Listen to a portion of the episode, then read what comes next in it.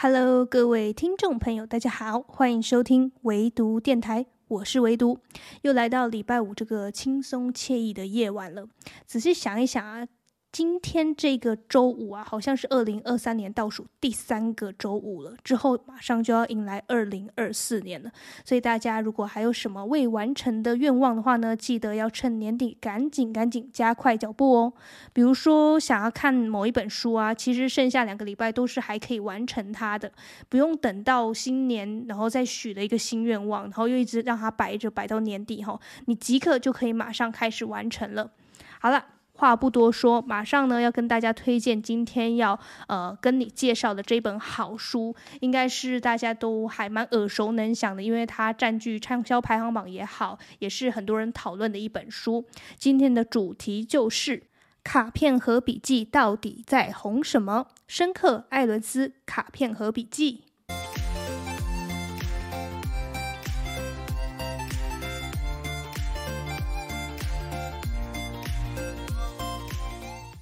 好，今天呢，同样会分为三个部分为各位做介绍。第一个部分呢是聊聊我为什么会想看这本书，第二个部分呢是讲讲我在这本书中看到的亮点，第三个部分是讲讲感想、推荐语。好，进入第一个部分，为什么会想读这本书？就是因为太多人在讨论卡片和笔记了，不管是在网络上的文章啊，还有身边一些非常喜欢搜集一些笔记术、笔记法的朋友，他们都有在推荐卡片和笔记。那市面上也出现了非常多。书籍课程在介绍，所以呢，它的应用方式非常非常多，也有非常多相应的软体，呃，不管是国外的、国内的都有。所以呢，呃，我这边也不会是特别去说哪一个软体比较好用，因为我都还没有用过。说实在话，呃，有听过我前几期的朋友应该都知道，我是一个手写笔记爱好者，所以我会。稍稍比较排斥用软体写笔记，但是在看完这本书之后，我稍微就是可以理解到，是说，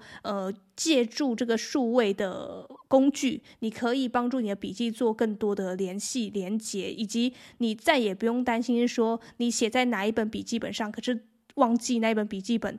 放在哪里，或者说写在哪里，你。你全部都存在数位上的时候，就是可能放在云端啊，你就可以比较呃清楚的知道说哦，它具体的位置是在哪里，就不会再搞丢笔记了。这个是我在今年啊接触到越来越多笔记法的时候，然后自己油然而生的一个感想啊，就是我是不是应该要抛弃我这个手写笔记的执念，然后转为投入到软体笔记的行列当中。我这个都还在考虑，说不定我新的一年可能就会有这样的打算。了，那到时候我再来跟大家推荐一下我使用呃各个笔记软体之后的感想好了。好，这个是我为什么想要读这本书的缘由，就是太多人在介绍了，然后卡片和笔记我也一直都有看到它有在呃畅销排行榜也好，或者是说呃所有人都有在讨论的文章，就是讨论笔记书的文章，因为笔记术很多嘛，就比如说我最近呃也是。呃，前一阵子刚看完的子弹笔记法，然后还有呃，中国大陆最近推出的这个笔记的方法，各式各样的，反正就是听到有很多不同的笔记方法，我都会去学一点。然后卡片和笔记也是我最近就觉得，哎，应该来搜集一下，说各种做笔记的方式，把它统整一下，所以我又把它纳入来阅读了。好，基于上述种种原因，我就呃开启了对卡片和笔记的探索。然后果然呢。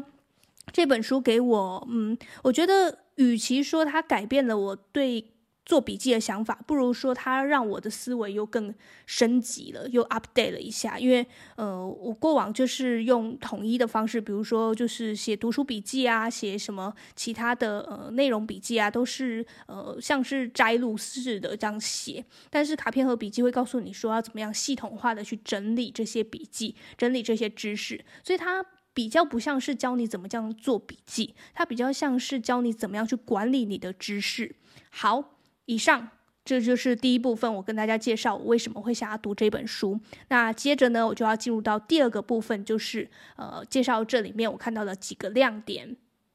首先，你要先知道的是卡片和笔记的诞生。吼，它其实呢是在一九六零年代的德国一个社会学教授他所创造出来的一个做笔记的方式。那他其实那时候也没有把它称作卡片和笔记，是因为他的就是日后就是他的产量非常的丰盛，然后他的著作很多啊，他写的论文也非常多，质量也非常高，大家就会很好奇说：哇塞，你怎么会有这么多时间可以研究这么多不同的项目，然后都研究了这么好，然后就开始去诶推敲他到底是怎么样去完成这些创作的。结果他就非常大方的公开跟大家讲说他是怎么样做笔记，然后怎么样将这些笔记实际把它撰写成一篇篇的文章。那他实际的用法呢，就是一开始的时候，他也像一般人一样，就是他看到哪一本书，或者是说他学到什么内容的时候，他就会手写把它写下来，写在笔记本上面。那他这样写着写着，他突然有一天发现说。他写的都是没有连贯的，然后而且他写着写着也会忘记，其实就是跟我们大部分人会呃遇到的问题一样，就跟我一样嘛，就是写着写着忘记自己写过，然后呃再次去看了这一本书之后，你可能又会想说啊，那重新再写一遍，就是你总是在做笔记，可是你从来都没有用过笔记，这真的是非常浪费的一件事。于是呢，这个教授呢，社会学教授呢，他就想到了说，诶，其实笔记的价值呢，应该是说。你会把它放置在什么样的位置、什么样的语境之下，它才会产生新的价值、新的意义出来，而不是单条单条的笔记。然后你会期待它将来可以派得上用场，其实这是不可能的事。你应该是说把每一条笔记做串联。所以呢，他之后啊写笔记都不是把它写在固定一个呃笔记本上面，他是呢看到一个有灵感的东西，然后有好奇的议题，他就会写在一张小卡片上面。然后呢，诶。这样子小卡片，一张小卡片写一个议题一个概念，然后呢，在它的边边角角写上了它的标号，它的一个专属的一个编号啦。然后比如说呢，他今天写的这个议题是跟写作相关的，它可能就是编号一。然后呢，下一个笔记可能是跟呃，可能是跟。呃，怎么样去教学有关的，他就写编号二。那如果他在下一篇呢，笔记内容是跟写作相关的，他就会在刚刚编号一嘛，然后在后面再写一之一。哦，那他就会知道说，哦，这一篇笔记是跟写作这个大主题相关的，然后就这样连续接续下去，他就会知道说，哦，这个大主题大概是是呃有什么样的内容，然后这些内容分别是来自哪几张笔记。它就是可以这样子一点一点的去串联起来，让这些笔记呢重新又活过来。它不再只是单一的一条一条，而是它可以借由诶前后脉络，然后去把它串联在一起。其实我觉得我在这个卡片盒笔记术的这个方式当中啊，学到最多的是关于串联这件事情。因为其实随着你学的知识越来越多啊，你会发现串联的能力非常的重要。就是你要知道说，你现在看的这本书，它跟其他哪一本书其实是是有相关联的。然后你要把这两本书的什么样的内容去串联在一起，那你就可以得到一个一大呃一加一大于二的加成效果。这个是。其实你当你学到的东西越来越多的时候，你就要有这样的能力去做这个整理，做这样的分析，不然你就只是一昧的吸收而已。那你一昧的吸收的话，其实会呃不仅是对你大脑会造成一些负担，你其实自己学习成效也不会太好。那其实最好的方法就是像这个教授一样，这个社会学家教授一样，吼，他是一张一张笔记，然后把它呃存在卡片盒里面，然后呢。这些卡片盒呢，可以让它自由的调动。就比如说，哎，我放在第一格里面的这张笔记呢，是跟什么什么相关的。哎，我突然发现呢，我新的笔记是跟这个一样的，那你就可以哎调用一下，调用一下它们的位置，你就会知道说，哦，这一堆笔记都是什么样的内容，这一堆笔记都是什么样的内内容。然后你就是随着，哎，今天呢，可能呃要写一个跟什么样主题相关的，或者是说今天。突然想要写一个什么样的议题的话，你就抽出你的卡片盒，你就会发现哦，你有存好很多好点子在里面了。所以他在里面有呃特别强调的说，当你使用卡片盒笔记术的时候，你就会发现你最大最大的烦恼不再是不知道要写什么，而是要写的东西是太多了。你应该要怎么样去选择哪些要写，哪些不要写？听起来是一个很奢侈的一件事情，因为特别是对我们这些创作者来讲，其实还蛮常会因为找不到要切入的议题，或者说要写的内容，而觉得非常的伤脑筋。因为你需要花很大量的时间去收集一些资料，你才觉得收集够多资料之后，才可以去写一个结构完整的。呃，品质优良的文章，但是其实对于在使用卡片和笔记的人来说呢，他们随时都在搜集这些好点子、好好概念、好内容，所以他们根本就不怕没有东西可以写，他们反而是应该要想说，我要怎么样去挑选这里面的好内容，把它相加起来变成一个更优质的呃。含金量很高的文章，其实就是蛮神奇的一件事情。然后，其实我在这本书里面看到的这样的方法，倒是让我觉得有一种相见恨晚的感觉。如果我当年在写硕士论文的时候有用到卡片和笔记法的话，我相信我应该那时候找资料会更快一点，而不用就是说写一写写一写，然后突然发现好像这个部分的论据不够，然后又再去图书馆再重新再找一下。我那时候真的不夸张，我可能是会为了一个小小的证据，或者说一个文本、一个段落，然后去跑遍全台北各大的图书馆。我现在真的是有收集各大图书馆的借书证哦，真的不夸张啊。这个是题外话，其实我就要讲的就是说，如果你有事先，或者是说你平常就有在做卡片和笔记法的这个用法的话，那你就会知道说，你随时都有这个好点子在里面，你随时抽一张出来，都可以撰写成一个很严谨的文章。好，这个是我在呃书中看到第一个亮点，他要告诉你说卡片盒的起源是怎样的，然后这位教授他是怎么样应用的，他本身就是怎么样实践卡片盒的功效。它就是一个很好的案例。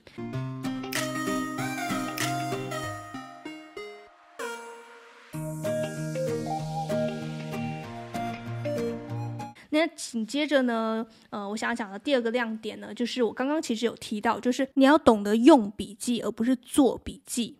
记住我的这句话，你做的笔记呢，是为了未来可以给自己用，所以你千万不要只是傻傻的在做笔记而已，而你不知道要怎么样应用它。笔记呢是要应用它，它才会火起来，它才会真正变成一个工具，变成提升你个人优势的工具。所以你一定要懂得是说怎么样去实用你的笔记。那要怎么样实用呢？那当然就是日常的时候，你可能看到什么样有趣的点子，你就把它写在一张小卡，或者是说，呃，手机很方便马上拿起来。写一个 memo 一下，那你记录当然也不是只是光光记录而已，你一定要写一下这个你觉得有启发的内容是出自于哪里，你是参考就是哪一本书哪一页，这样才日后你在看到的时候，你就会知道说哦，是去哪里去找到它的原出处，你就会比较清楚它的呃，可能你要怎么去查找它。当然啦，除了照抄之外，其实更建议你是用自己的话去记录下这一段笔记这一段内容，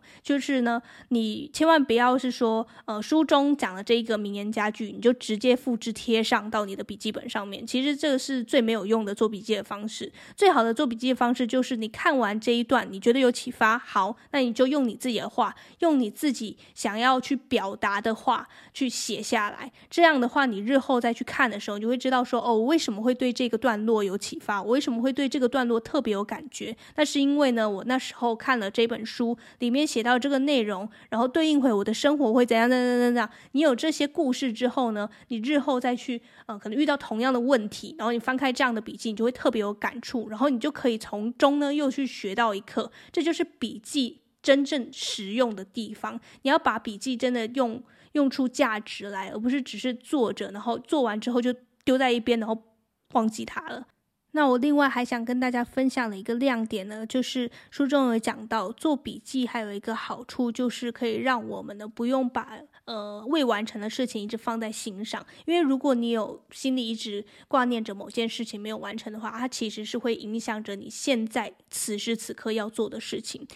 这就是著名的蔡加尼克效应，也就是还未完成的工作项目会占据我们的短期记忆，直到完成为止。这也就是为什么我们一想到有一件事情没有完成呢，我们就会很容易分心，就是你就会想着说，诶，那我什么时候要去完成？诶，是不是某人还有交代我什么事情我没有做到？这个时候你就没有办法专注于你现在手头上的事情，这就会。一来影响着你现在的进度，二来你可能也没有办法好好的去做好那件事情。那所以呢，做笔记的好处就是呢，让你可以先把你要做的事情记录下来。这样的话呢，你可以不用再挂心这件事，因为你已经记下来，你不用怕自己会忘记。那之后等你诶把所有优先要完成的事情都做完之后呢，你看看笔记就会知道说，哦，还有被搁下来没有完成的事情是什么，那你再去完成它，而不用就说一心多用去想着说我现在做这件事，但我又想着等下要做那件事，然后想了很多。其实这就是呃，做任何笔记都有这样的好处，但是做卡片和笔记最大的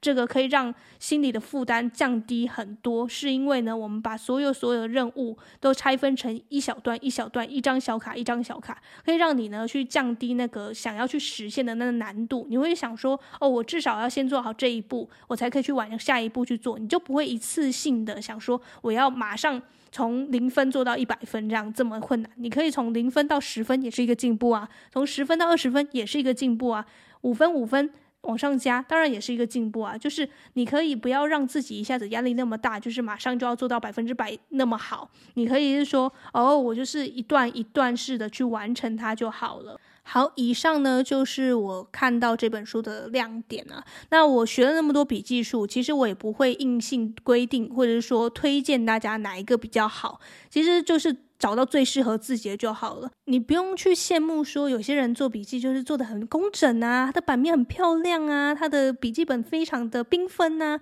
其实。那是别人的，那你一定要找到属于自己的，因为你做笔记如果没有实际运用的话，那也等于是白做。你一定要把做笔记当做是可以为未来的你。呃，去做一个秘密武器，因为将来你可能会遇到类似的问题，那你就可以翻开笔记，就好像是你的武功秘籍一样，就得知说，哦，我会要怎么样解决，因为哪一本书上面是这样写的，所以我可以怎么样运用在我的日常、我的工作场合当中。那这就是做笔记一个非常非常实际的运用方式啦。特别要提醒的是呢，这一本书呢，它比较偏学术性一点，就好比作者。他在开头的时候其实有写到说，他写这本书是想要写给那些创作者们、学者们，或者是说研究生们，去给他们一个写作的一个方向、一个指导。所以我会才会说，如果我在研究所时期，在写论文的时期有看到这本书的话，我会觉得帮助非常大。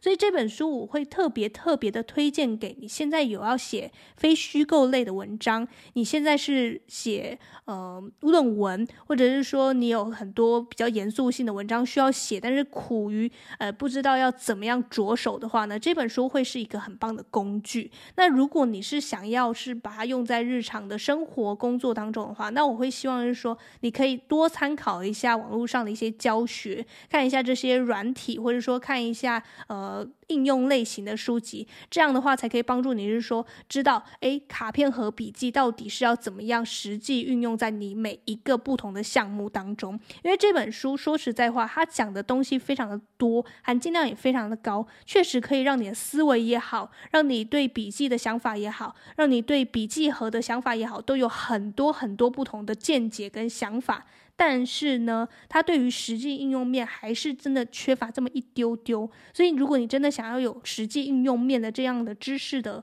学习的话呢，那真的还是建议大家可以去看网络上的一些文章，或者是另外一本呃比较实用性的卡片和笔记的书。那我也会放在资讯栏里面供大家去参考。那本书的名字就叫做《知识复利笔记术：卡片和笔记法的数位应用实用指南》，是由一个产品经理朱琪所写的。那我也会呃非常负责任的跟大家讲，因为这本书我也看完了，我觉得它真的是比较实用的，它是应用类型比较比较。齐全的，它不会是只是概念性的跟你说卡片和笔记的缘由，或者是说它的呃整个发想啊，或者说它的好处啊，就是它它会真的是实打实的跟你说它要怎么样运用在工作上。例如，比如说写一份专案，或者是说写一份企划书，或者是说会议记录等等等等的，它就是有各式各样的真的实际上我们会运用在的情景当中，它会一步一步的教你。所以所以这本书我觉得可以搭配卡片和笔记一起看的话，你会有加成的效果。你会知道更清楚知道说，哦，卡片和笔记它的缘由是什么，它的应用方式是什么，然后这样子去学的话，你会学一个更完整的卡片和笔记。好，以上呢就是我今天整个的说书内容，就是卡片和笔记的这一本书，希望你也会喜欢。